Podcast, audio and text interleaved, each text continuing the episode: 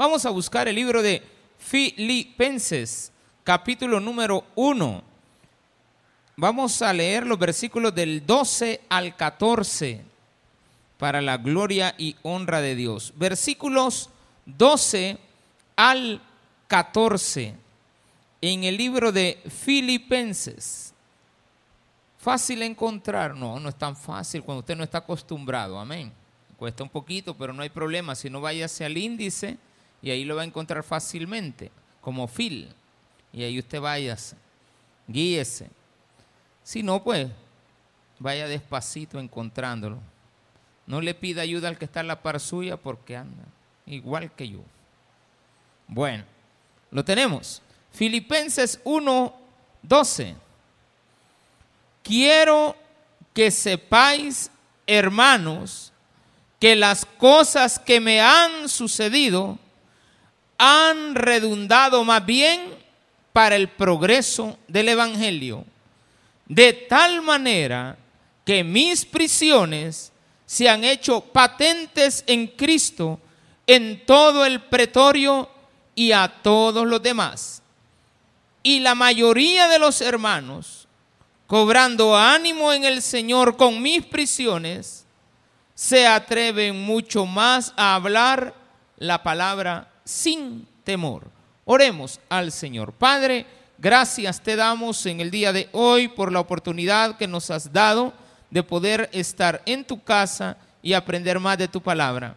En el nombre precioso de Jesús, queremos pedirte que en este día podamos encontrar el sentido a las cosas difíciles, sabiendo reconocer que tu amor y tu poder siempre están delante de nosotros en todo momento. Si hay alguien que no te conoce, que no se vaya vacío en el día de hoy. Amén y amén. Gloria a Dios. Qué bendición tan grande. Bueno, esta particularidad de las expresiones de Pablo son muy comunes a lo largo de sus cartas. Es evidente que cuando Pablo está escribiendo, no está en Filipenses, en Filipos. Él está preso en Roma y desde allá escribe y aquí él encontró algo que es muy importante, que las cadenas fueron rotas, a pesar de que todo el tiempo estaba encadenado. Las cadenas fueron rotas. Eso a que nos ayuda a nosotros el día de hoy a identificar que cualquier dificultad, por grande que se le presente en la vida, usted tiene que encontrarle la oportunidad a esa dificultad. Recuerdo cuando empezó la pandemia, eh, estábamos congregándonos como lo hacemos hoy. Sin embargo, eh, se nos venía encima una situación bien tremenda. Y era que no íbamos a tener congregantes, pero no íbamos a dejar de tener gastos, ¿de acuerdo? O sea, los gastos se mantenían. Teníamos que seguir alquilando, teníamos que seguir pagando, teníamos que pagar impuestos. Todos se vinieron abajo, eso sí. Que sé, al final, en medio de la pandemia, un 60% menos de los gastos se vino. Disminuyó. Pero también de la misma manera, a pesar de que no abríamos, algunos de ustedes eh, aportaron económicamente para que la iglesia se mantuviera, a pesar de que usted no estaba recibiendo un salario en algunos casos vinieron aquellos 300 pesitos para que no le cayeron mal a todos, menos a mí porque no me salió nada. Yo puse como 20 veces el dú y nada, hermano. Puse el de mi esposa tampoco, el de mi hija tampoco y el de mi otra hija tampoco. Yo les quería caer encima a ellas dos, nada, hermano. Ninguno. Bueno, yo, nada. yo hacía cuenta, 1200, está mal. Pero no, nada. Sin embargo, pues siempre hubieron provisiones. Los hermanos que están en el exterior empezaron a colaborar pero después de pasada la pandemia, ninguno volvió a colaborar, ¿de acuerdo? Este, ninguno, ninguno. Eh, algunos dos que sí, allá de vez en cuando les quedó la costumbre, se acuerdan, porque en la pandemia también se les invitó que cuando comenzaran las, las congregaciones nuevamente a reunirse, regresaran a sus iglesias. Y evidentemente al regresar a sus iglesias ellos aportan ahí nuevamente. Usted viene a la iglesia, pero ese es un punto. Otro punto era, ¿y cómo vamos a llevarles la palabra?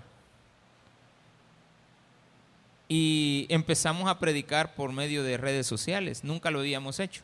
Jamás, ni un día habíamos predicado eh, a las redes sociales.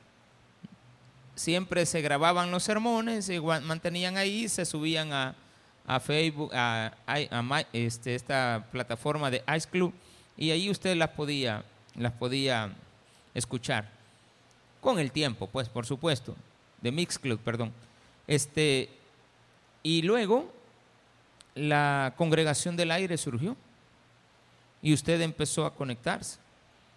Hay hermanos que están de la iglesia que no pueden venir este día, están conectados. Y aquella barrera que había para predicar fue rota. Y hay muchas cosas, esto lo estoy poniendo como ejemplo, y hay muchas cosas en la vida que pueden ser quitadas eh, como un estorbo, más bien las tenemos que ocupar como el trampolín a poder iniciar un negocio. Cuando la gente estaba en pandemia, mucha gente salió más adelante de lo que esperaba. Fue cuando más eh, surgieron este, este tipo de negocios a domicilio. Mucha gente aprovechó, después ya volvió lo mismo y algunos de los más inteligentes se quedaron con el negocio en casa y pusieron ya su venta de verduras, emprendieron negocios como los eh, meterse en el agro, eh, empezaron a ver de que teníamos la necesidad de guardar mejor los recursos, eh, empezó a surgir el teletrabajo, cambió nuestra vida con los niños, la educación ya era más personalizada, era una oportunidad para hablar con sus hijos, pero también fue la oportunidad para deshacer hogares, aquellos que no lo supieron manejar, porque no, no convivían, eran marido y mujer, pero solo se miraban en las noches y en las mañanas, si es que se miraban. Cuando venía a sentir el marido, ella ya se había ido o él ya se había ido. Los hijos usted no los miraba, ahora los empezaba a conocer. Los pleitos comenzaron. Pero esas son las personas que no supieron encontrarle un buen sentido a esto. Hay personas que sí le encontraron el buen sentido y esa es la idea de, este, de, esta, de esta expresión de Pablo, de estos tres versículos. Dejarnos una gran enseñanza, que él aprovechó sus prisiones para evangelizar Ahora, ¿cómo lo logró? Pues no es fácil. Pablo vivía en, en Jerusalén cuando fue capturado y él encontró que en Jerusalén, en Palestina antigua, él iba a ser condenado a muerte. Entonces él solicitó de una manera muy difícil, mejor llévenme preso a Roma. Para él su vida iba a cambiar él apeló a César. Y al apelar a César, su vida cambiaba. Él, amaba el Evangelio. amaba predicar, amaba viajar, andar por el mundo, predicándola en aquel mundo conocido, Efesios, ir a Filipos, ir a eh, Macedonia. Él quería ir a Macedonia, pero Dios en un momento se lo, este, le cambió los planes. Bueno, iba para otro lugar y terminó yendo a Macedonia. Pero su vida estaba por dar un giro. Es, este mensaje va muy, tiene que ir muy bien enfocado a las personas que están privadas de libertad. Que quizás ahorita no nos pueden oír, pero ya que no nos pueden oír ellos, tal vez usted y yo ahora podemos aprender cuál debe de ser nuestra actitud si algún día llegamos a tener que ser detenidos de una manera permanente por cualquier cosa de la vida. Usted nunca sabe lo que va a pasar de un momento a otro en su vida. Hoy podemos estar aquí y mañana puede ser que estemos camino a una prisión. Entonces, ¿qué vamos a hacer? ¿Cómo lo vamos a ver? Es una cuestión difícil, pero hay que aprovecharla. Ahora bien, Pablo aclaraba siempre cuál era el motivo de su prisión. El motivo de su prisión era predicar el Evangelio. Por andar predicando a Cristo, él había sido llevado cautivo. Claro, se entendía que en medio de esas prédicas, los que se veían, más que todo en Jerusalén, veían temblar sus, sus posibilidades de mantenerse en sus puestos religiosos, eran los que estaban molestos. Y el Evangelio era tomado como una secta, era tomado como algo dañino. a la población. Quiero que usted vaya hilvanando qué es lo que está pasando. Entonces trate la manera de ver a Pablo ahorita en Jerusalén, predicando y viajando, regresando, y amigos cristianos, va, regresa, visita a los apóstoles, habla con ellos, va de nuevo a Filipo, regresa, va para otro lugar, hace un primer viaje, hace un segundo viaje, hace un tercer viaje, hace un cuarto viaje. El cuarto viaje ya era el de, de llevárselo preso. Solo hizo tres realmente, pero el cuarto ya iba preso. Ahora bien, en ese viaje, aunque iba preso, también lo llevaba en forma evangelística. No dejaba ir la oportunidad para romper las cadenas.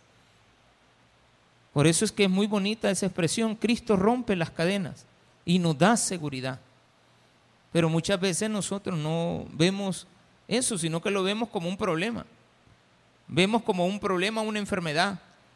Que nos quiten de un empleo lo vemos como un problema. Que nos cambien de empleo lo vemos como un problema. Cuando son oportunidades que Dios te está dando para que empieces a encontrar en ti otros potenciales que tienes. La posibilidad que tienes para salir adelante en, medio de las dificultades. De Pablo está en, en Jerusalén, va a ser llevado preso y él sabe que lleva las de perder.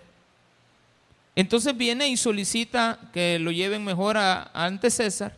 Y en ese camino, Pablo primero es arrestado y golpeado. Y después él dice, yo soy un ciudadano romano también.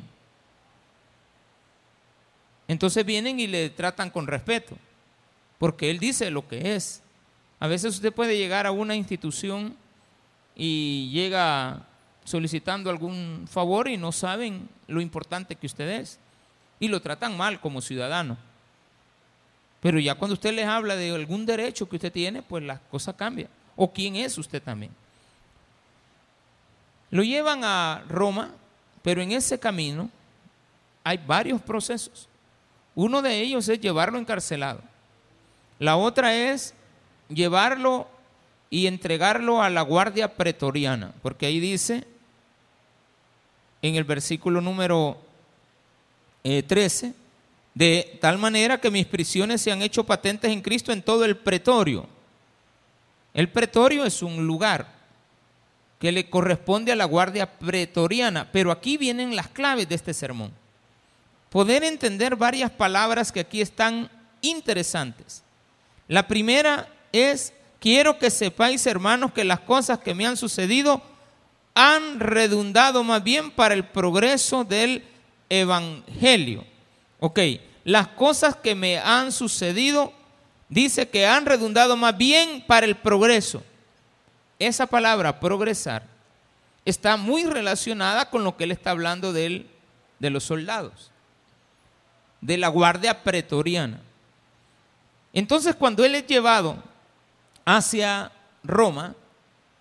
Esto lo, por supuesto, está en el libro de Hechos de los Apóstoles, en el último capítulo. Él relata toda esa historia de, de lo que él ha vivido y cómo fue llevado. Primero en prisiones, encadenado, después llega a Roma y allá en Roma le establecen que tiene que estar bajo el cuidado de la guardia. Al estar bajo el cuidado de la guardia, después le cambian la condición y ven que el tiempo va pasando, que él no es un problema, es un buen prisionero no es un mal prisionero, es un buen prisionero. Usted tiene que ser un buen prisionero. El día que lo lleven jalado, hermano, ojalá que nunca suceda, porque no les podemos predicar a los que ya fueron jalados, porque ellos ya no pueden estar escuchando estos sermones, tienen que escucharlos de otro lado. Y ojalá que les prediquen acerca de que tienen que ser conformes y que tienen que adaptarse a su nuevo estilo de vida, al menos el que puede durarles seis meses o 60 años, pero tienen que adaptarse a ese sistema. Entonces Pablo era como buen, como buen ciudadano romano, como buen prisionero, fue cambiado a ser cuidado por una guardia en un lugar específico. Finalmente, la historia dice que él fue llevado a una casa de alquiler, pero en esa casa de alquiler estaba prisionero siempre. O sea, tenía arresto domiciliar, pero con una condición. Encadenado al guardia. Esto lo vimos hace dos semanas. encadenado al guardia. Y para eso él ocupa la palabra correcta para poner una cadena que está relacionada, no una cadena larga, donde él está con un grillete, no es así. Él al principio sí estuvo así, pero al final de su vida no estuvo así. Estuvo atado en una cadena a un soldado que siempre estaba a la par de él. Pero ¿cuál era la ventaja? ¿Cómo hacía o cómo Pablo hubiera llegado el mensaje del Evangelio a los soldados romanos si no hubiera sido que todos los días le ponían a un soldado a la par? La guardia pretoriana tiene una característica y me voy a detener en esto. La guardia de aquel entonces, igual que la Guardia Nacional o cualquier cosa, usted la podía relacionar el pretorio a un lugar o a personas. Hace años aquí en El Salvador, y todavía la tenemos cerca, los que vivimos en Apopa, eh, para nosotros es más común que alguien que viva en otro departamento, saber dónde está ubicada la, guardia, la ex Guardia Nacional. Pues esa guardia es un lugar, pero también cuando la guardia andaba en la calle era la guardia, ¿sí o no? Usted miraba a los guardias con el G3, usted, eh, eh, esos eran bravos, o los de Hacienda. Entonces, usted sabía que si estaba bajo el cuidado, ¿qué cuidado iba a ser ese?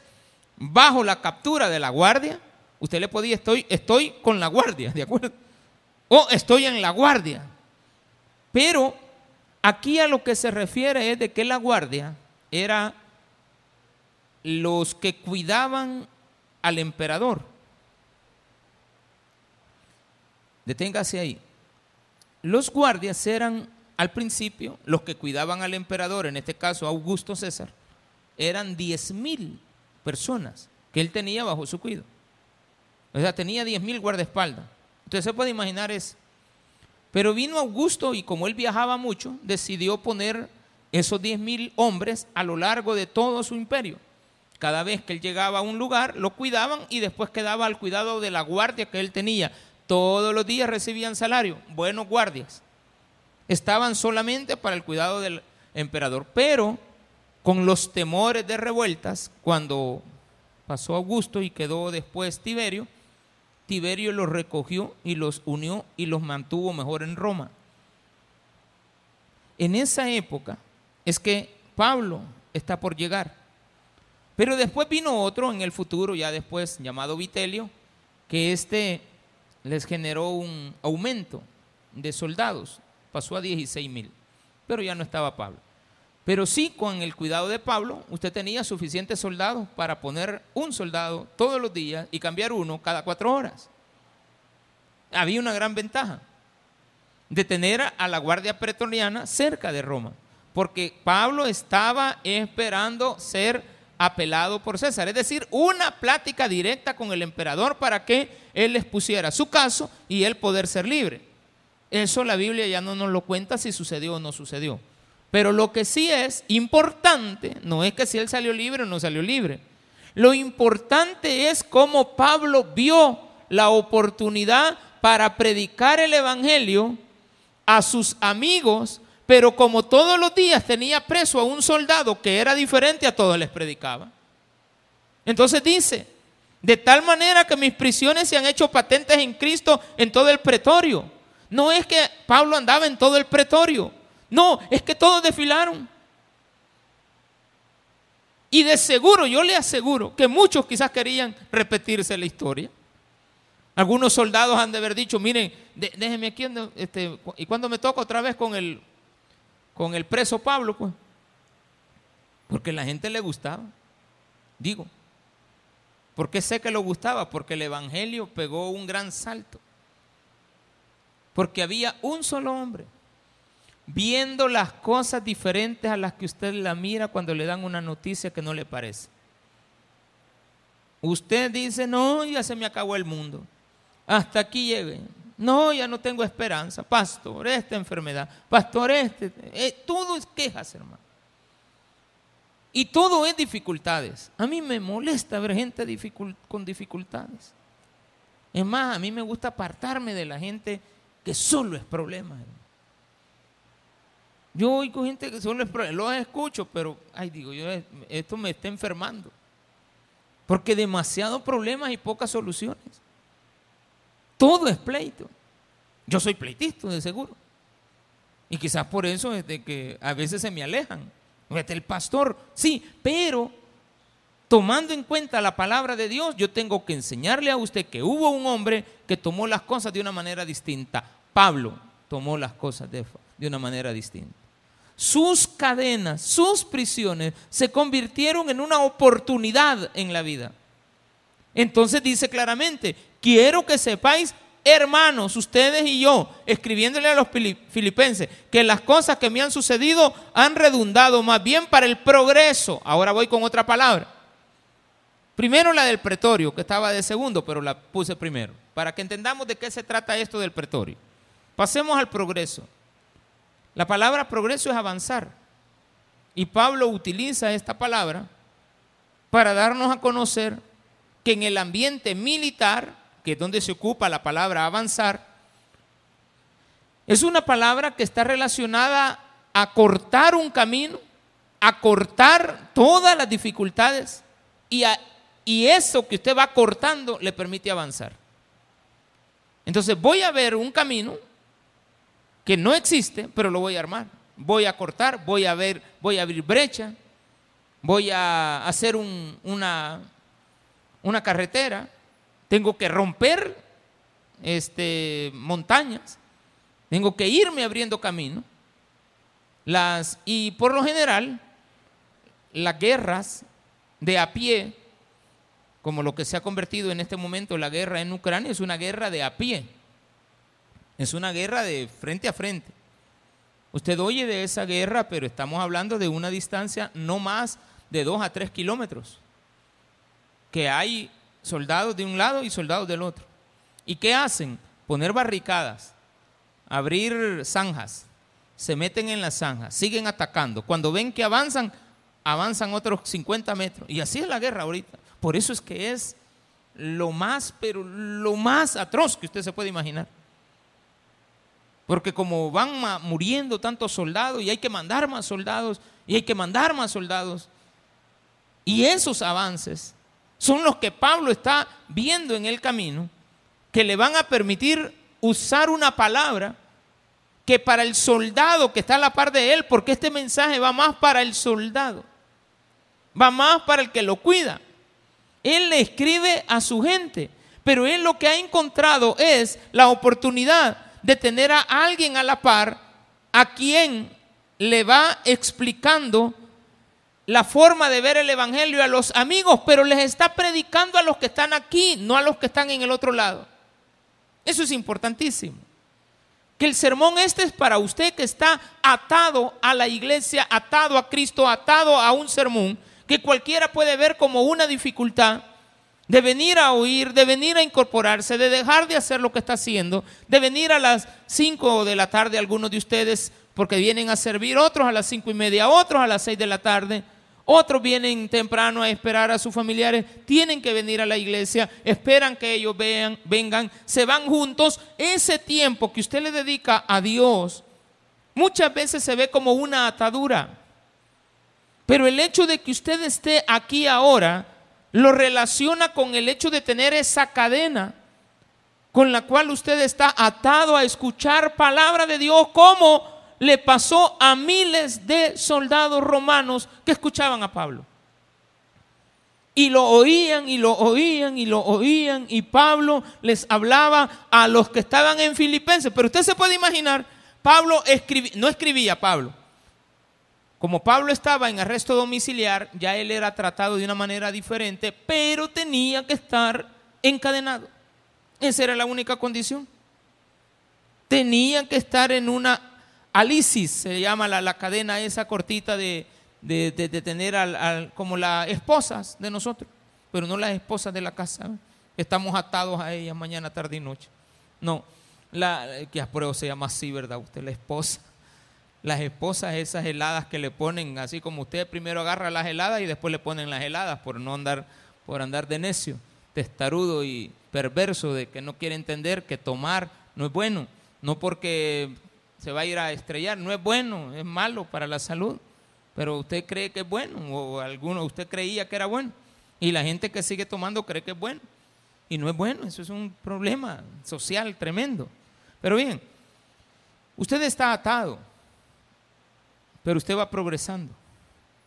Mire qué cosa es esto. Usted está en una cadena, pero usted está avanzando. Entonces Pablo dictaba, llegaban los amigos, estaba en arresto domiciliar. El arresto domiciliar le permitía tener a visitantes. Y uno de los visitantes siempre era su escriba. Pablo por la edad en este entonces hablaba y otro escribía. Por eso es que Pablo dice, miren con qué cuán grande letra escribo el saludo final, porque con mi propia mano lo he escrito. O sea, Pablo escribía, y al final leía y él firmaba, pero con letra grande, porque él ya la vista le estaba afectando. Entonces, eh, escribía, eh, se le echaba de ver que, que la letra era de él, pero lo demás era dictado. Y si era dictado, qué bueno, porque Pablo se ponía como a predicar en medio de la prisión, pero una prisión que es su casa, que quedaba en el pretorio. Él no vivía en el cuartel general del, comandante general de las Fuerzas Armadas, no. Pretorio se le llamaba también al, al hecho de tener a las personas ahí. Él no vivía en el lugar llamado pretorio, sino que él lo relaciona porque está dentro de ese sistema. Estoy bajo la custodia de la PNC, por decir. Estoy bajo la custodia de la guardia. Tengo guardias ahí en la entrada de la casa. Cuando ustedes estén en arresto domiciliar y los tienen en el hospital, tiene policías a la entrada de la, de, la prisión, de la, de la clínica. Y le permiten que a usted tal vez en algunos casos que lo visiten. Pero en otros casos el, el, soldado entra, pues puede entrar y estar escuchando. Él no, usted no le puede decir nada. Mire, queremos hablar a, privado. No, mi orden es que yo esté aquí. Y si quiere, me voy a poner un esposado aquí a la par de este hombre, pero usted no de aquí no me puede mover. Y está bien, son las condiciones. Entonces Pablo dijo, esta es la oportunidad. Y Pablo se dio cuenta de eso. A veces usted en el camino va a empezar a darse cuenta que su enfermedad es la oportunidad que tiene. Que la dificultad que se le ha presentado ahora es la oportunidad que tiene. Yo quiero que usted, lo que yo estoy viendo, que yo quiero que usted aprenda, porque yo también lo estoy aprendiendo, es que veamos el ejemplo de poder salir adelante en medio de las dificultades avanzar, progresar. Estoy progresando en esta prisión. ¿Cómo que progresando en la prisión? Estoy avanzando, estoy cortando cadenas, estoy abriendo brecha. Además de eso, a pesar de que me encuentro bajo esta guardia, estoy aprovechando que la guardia está a la par para predicarle. Jamás podemos ir a una cárcel y predicarle solo a los presos. Los mensajes siempre hay este, custodios en las cárceles, en la entrada, y uno tiene que dirigirse mucho a ellos. Hablar la palabra de Dios para los que también están escuchando, porque ellos se sienten libres, pero realmente están presos también. Entonces, cuando uno se encuentra en una dificultad, hay que tratar la manera de ver el camino por donde debemos de empezar a avanzar. No importa en qué condición estemos. Podemos estar bajo el cuidado de la pretoria, pero vamos a seguir avanzando. Y la idea era de Pablo, ahora que se da cuenta que el soldado está escuchando, que por medio del soldado se va a llevar la palabra. Porque cuántos soldados que estuvieron escuchando a Pablo terminaron entendiendo que el motivo por el cual Pablo estaba preso era por un ideal era por su fe. Entonces muchas veces nos van a llevar detenidos y nosotros nos vamos a ir a acusar allá, a justificar que no somos nosotros, que yo no sé qué estoy haciendo, que yo pasando iba, que a mí me han involucrado, que yo no tengo nada que ver con esto. No, deje eso de lado y empiece a ver el propósito. Ay, pastor, que no es usted. Estoy diciéndole. Ellos no pueden escuchar lo que usted está escuchando ahora. Usted sí puede, si algún día se nos llegara a presentar a cualquiera de nosotros una condición así, ocúpela para avanzar, no para retroceder. Y usted va a llegar a ser, se lo aseguro, como Pablo, admirado por todos los soldados, por todos los custodios, por las personas que estaban con él. Él dice, he avanzado. ¿Avance en qué? Es que ahora veo aquí soldaditos que me preguntan, mire, don Pablo, y explíqueme cómo está eso de, de, sus amigos que usted les habla a ellos con gran entusiasmo y usted, usted es el preso. No, es que aquellos como se sienten libres, como andan en la calle para arriba y para abajo y no están en mi situación, ellos creen que están avanzando. El que estoy avanzando soy yo, porque yo no he dejado de hacer lo que debo de hacer. Pero hay personas que cuando les cambia su vida dejan de hacer lo que tienen que hacer. Ande donde ande, su objetivo es Cristo. Se mueva para donde se mueva, Cristo, el centro. ¿Qué va a cambiar? Nada. Al contrario, usted va a encontrar oportunidades. Y esas oportunidades le van a ayudar en la vida a que le dé ánimo a otro, porque Pablo al final está diciendo, y la mayoría de los hermanos cobrando ánimo en el Señor. Llegaban a visitar a Pablo, iban animosos, pero ahora ya tenía Pablo a muchos soldados hermanos, porque le aseguro que los había ganado para Cristo. No los había ganado diciéndoles, mira, arrepentite de tus pecados, no, predicando. Predique. Estos días ha existido, le decía el lunes, allá en Kentucky, este, un avivamiento. Yo, lo, yo tengo mis reservas con eso. Un avivamiento porque la gente empezó, dejó de predicar y se pusieron a alabar. Y eso que se pusieron a alabar, ya llevan como 10 días alabando y no paran de alabar. Entonces, ese es el gran avivamiento. Sí, pero Oye, es un desorden. Y la gente quiere ir a curiosear. Parecen salvadoreños los que están llegando, que miran un choque y todos queremos ir a ver. Oímos dos balazos, en lugar de irnos a esconder, salimos a ver eh, los balazos. Imagínate, papá, y, abren las la ventanas. Y en eso le cae un balazo en la ventana. No, mejor, usted agáchese. Pero no somos algo metidos. Ah, pues eso es lo que pasa en, esa, en esos avivamientos. Crecen por la curiosidad y está bien, pero se desordenan. Y Pablo está en una prisión y tiene mucho más evangelio y haya alcanzado a más personas desde una prisión. Y ahí no me diga que hay un avivamiento de personas, ¿no? Al contrario, es él luchando contra un mundo que no quiere escuchar, pero está ocupando esto para poder llevar el mensaje. Entonces, ¿qué debo de hacer, pastor, en medio de una dificultad? Busque, avance, dése cuenta en dónde está, haga, haga un análisis de cuál es su nueva realidad. Pero esta nueva realidad no debe de cambiar sus propósitos, sus anhelos en la vida. Estos días me he estado despertando un poquito temprano con mi esposa, hemos estado saliendo muy temprano en la mañana. Y de tantos días de salir, un par, tres, cuatro días, este, ya hoy yo le, me decía, mira, vamos a hacer otro mandado que yo necesito ir a hacer.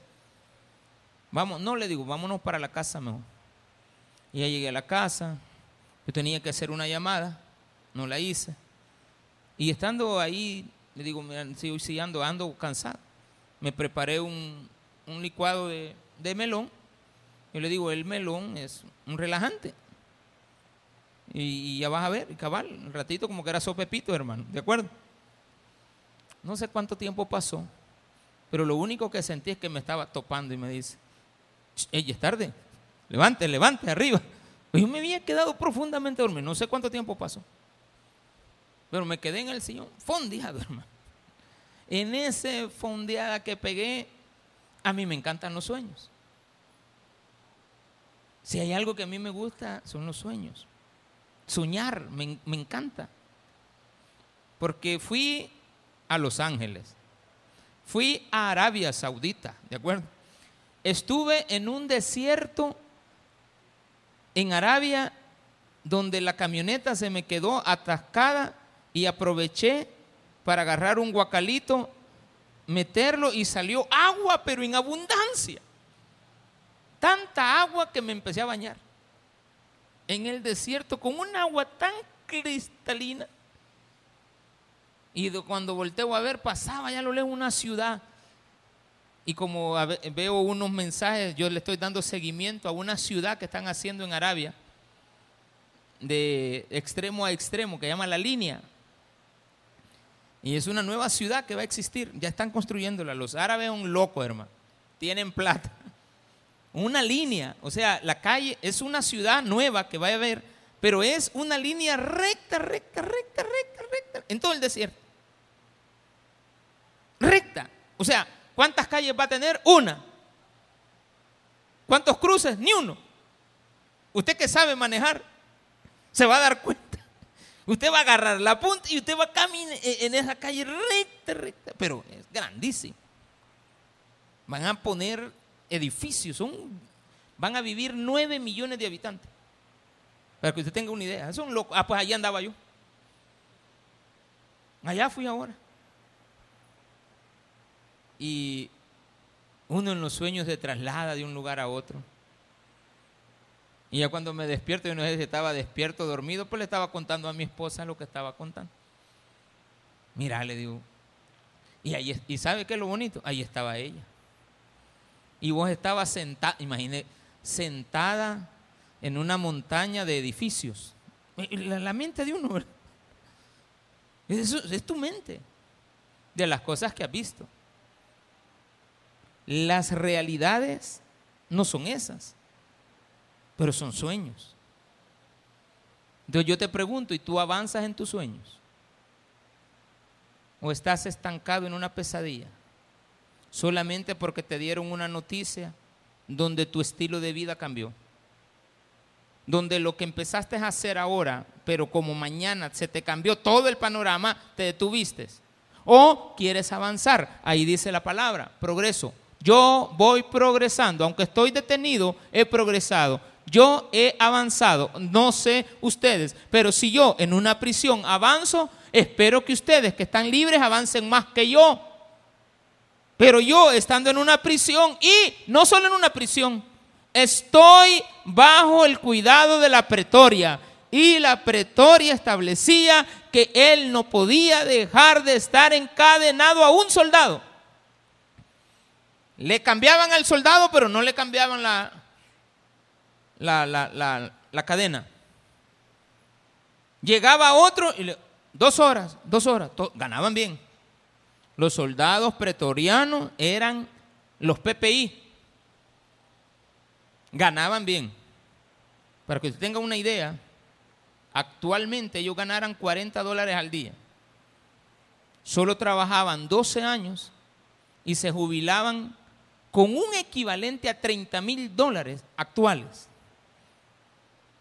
les daban 25 mil denarios, para que usted tenga una idea, cuando ellos se jubilaban a los 12 años de trabajar. O sea, era un estilo de vida sorprendente. Y solo tener que estar cuidando a Pablo, está bien, dos horas preso y a las otras 20 horas del día libre.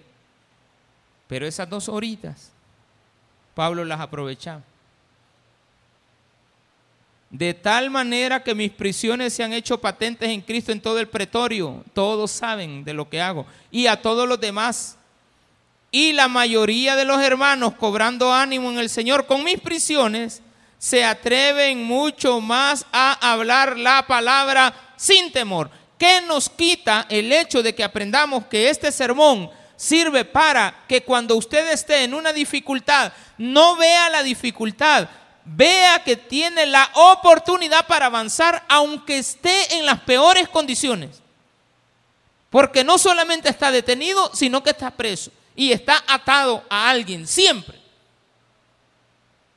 Un día fui a visitar a un hermano de los que están aquí, que ya no viene aquí. O sea, sí viene, pero no sé por qué le ha agarrado estar viniendo una vez cada semana. Y antes supuestamente va, venía más seguido. Pero lo fui a visitar. No debía. O sea, sí, es complicado pues ir a visitar a alguien. Pero el soldado, el, policía no se quitó de oír todo lo que hablaba.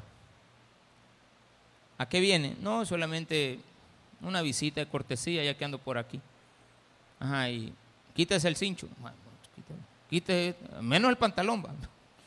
Quítese esto, quítese esto, quítese todo. Anda cartera, sí, tiene que dejarla aquí. Anda celular, tiene que dejarlo aquí. Anda lapicero, déjelos aquí. El cincho, las monedas, todo. Bien registrado, no lleva nada, no, no lleva chip, no nada. ¿Cuánto tiempo me da para hablar? Cinco minutos. ¿Y de qué va a hablar? Él es el policía. No, solamente evangelizarlo y le quiero entregar una Biblia. No evangelizarlo, no quiero ver cómo está, nada más. Y ya después va así, yo sé que usted es el pastor y no que va. Ya llegué. Lo sacaron y me lo llevaron, pero el guardia estuvo a la par. Atrás de mí.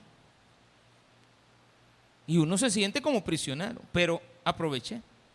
Lo mismo que hace Pablo.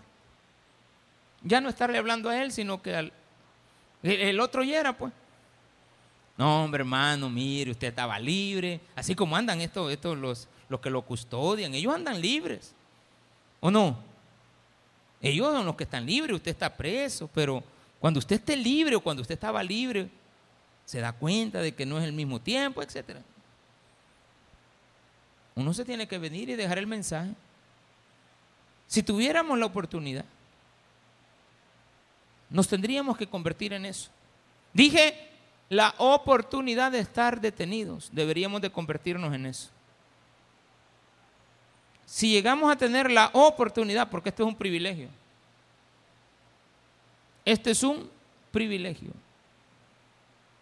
¿Cuál es el privilegio? Estar atado a una silla. Y nosotros estamos aprendiendo mucho más que los que no están atados a esa silla. ¿Y cuánto tiempo se ata? Corto. Una hora treinta, una hora cuarenta lo, máximo. Casi siempre aprovechamos unos minutos más porque lo tenemos un culto al día. Quisiéramos extenderlo más, pero por cuestiones de salud, de respeto, de distancia, todo lo demás, cansancio, no lo, no lo hacemos. Para eso podemos tener una vigilia. Pero lo que sí es importante es que usted sepa que cuando tenga una dificultad avance, no se estanque. Abra brechas en el camino. Progrese en el camino. Salga adelante. De tal manera que las prisiones se hayan hecho patentes en Cristo. ¿Qué significa? Que sepan lo que usted es. No que vengan a decir, y ese es un cristiano. Porque Pablo estaba preso por predicar no estaba preso por golpear a la mujer. ¿De acuerdo? hay que saber identificar cuál es el motivo. No estaba preso por asaltar, no estaba preso por asesinar, estaba preso por predicar. Pero para ellos era mucho más grave la predicación del Evangelio que cualquier otra cosa. Y hay que tener mucho cuidado con los que nos predican. Porque lo que le decía, de estos eventos de avivamiento, ¿cuál fue el problema? Que empezaron a aparecer cristianos homosexuales, que no sé si eso podría caber, también a, pedir que les permitieran cantar y alabar, y lo empezaron a hacer y ahí se viene abajo todo. Porque la cosa cambia. Porque no es el plan de Cristo. No vamos a aprovecharnos de la sensibilidad del pueblo, metiéndole al pueblo ideas equivocadas. Es preferible que el avance sea lento, pero que sea avance, pero bien hecho. A veces usted siente que no avanza. A veces usted siente que retrocede, pero realmente sigue avanzando. Usted tiene que saber que hay corrientes que van en contra. Y cuando las corrientes van en contra, aunque le toque ir en contra de la corriente, usted sabe que va a dar dos pasos y va a retroceder tres, pero va avanzando aunque usted no lo siente. Porque al menos si no hubiera avanzado, estuviera cinco pasos atrás. Pero como dio tres para adelante, dos para adelante y tres para atrás, retrocedió uno en lugar de haber retrocedido cinco carreras a medias, sígalas. Que me voy a tardar 10 años, no importa. que voy a tener que hacer este viaje, emprenderlo, y esto va a tocar que hacer estas y estas otras cosas, hágalas. No se desanime. Siga adelante. Espere también el momento adecuado, en, el horario adecuado, a la hora adecuada. ¿Por qué? Porque aquí tiene que ver la última palabra que está aquí, el ánimo que usted va a infundir en los demás. Tengo que tener ánimo. No me debo de tirar hacia atrás. Tengo que saber que puedo aprender. Si otro lo ha hecho, yo también puedo. Si Pablo lo hizo, yo también puedo. Si una ancianita anda manejando un carro, yo cómo que no lo voy a poder manejar yo también. ¿O no? Hay ancianitas aquí y ¿qué les importa tener una trabazón en toda la troncal? Y hasta, hasta salta el carrito. Y uno, ay, se miraba despacio. Y ya cuando uno, ay, no, pero una ancianita, no, está bien, dele, dele, dele, dele, avanza. Qué bueno, anda haciendo sus mandaditos. Un día de esto vimos con mi esposa a una ancianita de 95 años que iba caminando, pero así con su, su, un brazo y un, y un bastón. Alguien la llevaba del brazo y el bastón. Ella con el bastoncito. Vino una alegría. Y desde que la ve de lejos me dice eh, la, doctora, mire la señora que viene ahí, me, sí, le digo, 95 años. Y ya cuando llegó, ¿cuántos años tiene? Tanto. ¿Y cómo se siente? Con todo, démosle. Amén. O sea, el, cuido, el aseo, la personalidad, la forma de vestirse. O sea, animosos en la vida. Pastor, esto ya se acabó. Yo ya no sé qué hacer con tantos hijos rebeldes. Aproveche el tiempo. Vea que ahí están las oportunidades para que usted pueda hablarles del Evangelio. Que no quieren oír, usted no se detenga. Tiene oportunidades para, si no lo están escuchando ellos, hablarle a otros que puedan escuchar, aunque ellos solamente estén ahí como el objeto eh, físico inamovible. Pero los otros están escuchando. Cierro con esto. Un día en una, en la colonia, eh, allá por Tustepeque, se me olvidaba el nombre de esta colonia, por el Escorial, hay una, una colonia que está hacia abajo. Estaba predicándole yo a una persona que estaba tomada en una cantina, o sea, la orilla de la cantina. Y va de decirle que aceptara, que mirara, que pues sí, la condición, que eh, pues sí, que él puede salir de eso, mire cómo está ahorita. Y él sí, sí, sí, sí. Pues sí, ¿qué, decide? Le digo. Acepte a Cristo. No, me dijo. Y se levantó y se fue. Pero el que estaba como a tres metros de distancia, estaba oyendo y él dijo, yo sí quiero. Y él aceptó a Cristo y una semana después, en la iglesia, una de las hermanas de la iglesia, al finalizar el culto, me fue a saludar con un hombre que había llegado. Entonces me dice el Señor, mire pastor, hoy traje a mi esposo, ay, qué bueno. ¿Y qué pasó? Le digo. No me conoce, pastor, me dijo. El Señor, no, no lo conozco, no, no sé, no sé dónde lo he visto. Yo soy el borracho que estuvo el domingo con usted y que yo le acepté a Cristo y reventé la botella de guaro en el piso. Ay, sí, ya me acordé. Dije yo, ay, este puyar me viene, dije. De bravo, pues, porque hay gente que es molesta. Yo soy, No, hombre, qué, qué alegría. Qué bueno. Tal vez no el que está escuchando, no el que está viendo, no el que está a la par, no a quien le dirigimos el mensaje.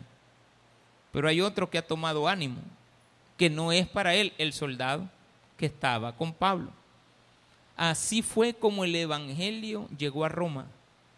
Demasiados soldados. Y usted se fija, Roma se convirtió en el centro neurológico del Antiguo Testamento, del Evangelio del cristianismo. Que después se tergiversó, sí, porque hoy no le podemos llamar a eso evangelio. No podemos llamarle a, todas esas costumbres evangelio. Es un, un, algo disfrazado de cristianismo. Pero no es ni cristianismo tampoco. Hay que tener mucho cuidado. Lo que sí es cierto es que el evangelio llegó por ahí.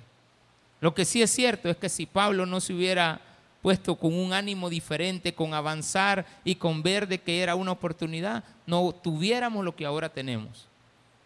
Así es de que usted no sabe hasta dónde van a alcanzar sus buenas acciones, refiriéndose al progreso. Avance, abra brecha, siga avanzando. Siga avanzando, aumente las barricadas, dé otro paso más. A veces va a retroceder, pero siga avanzando, no se desanime, siga dando palabras de aliento a otros, no de desaliento. Démele un fuerte aplauso a nuestro Señor.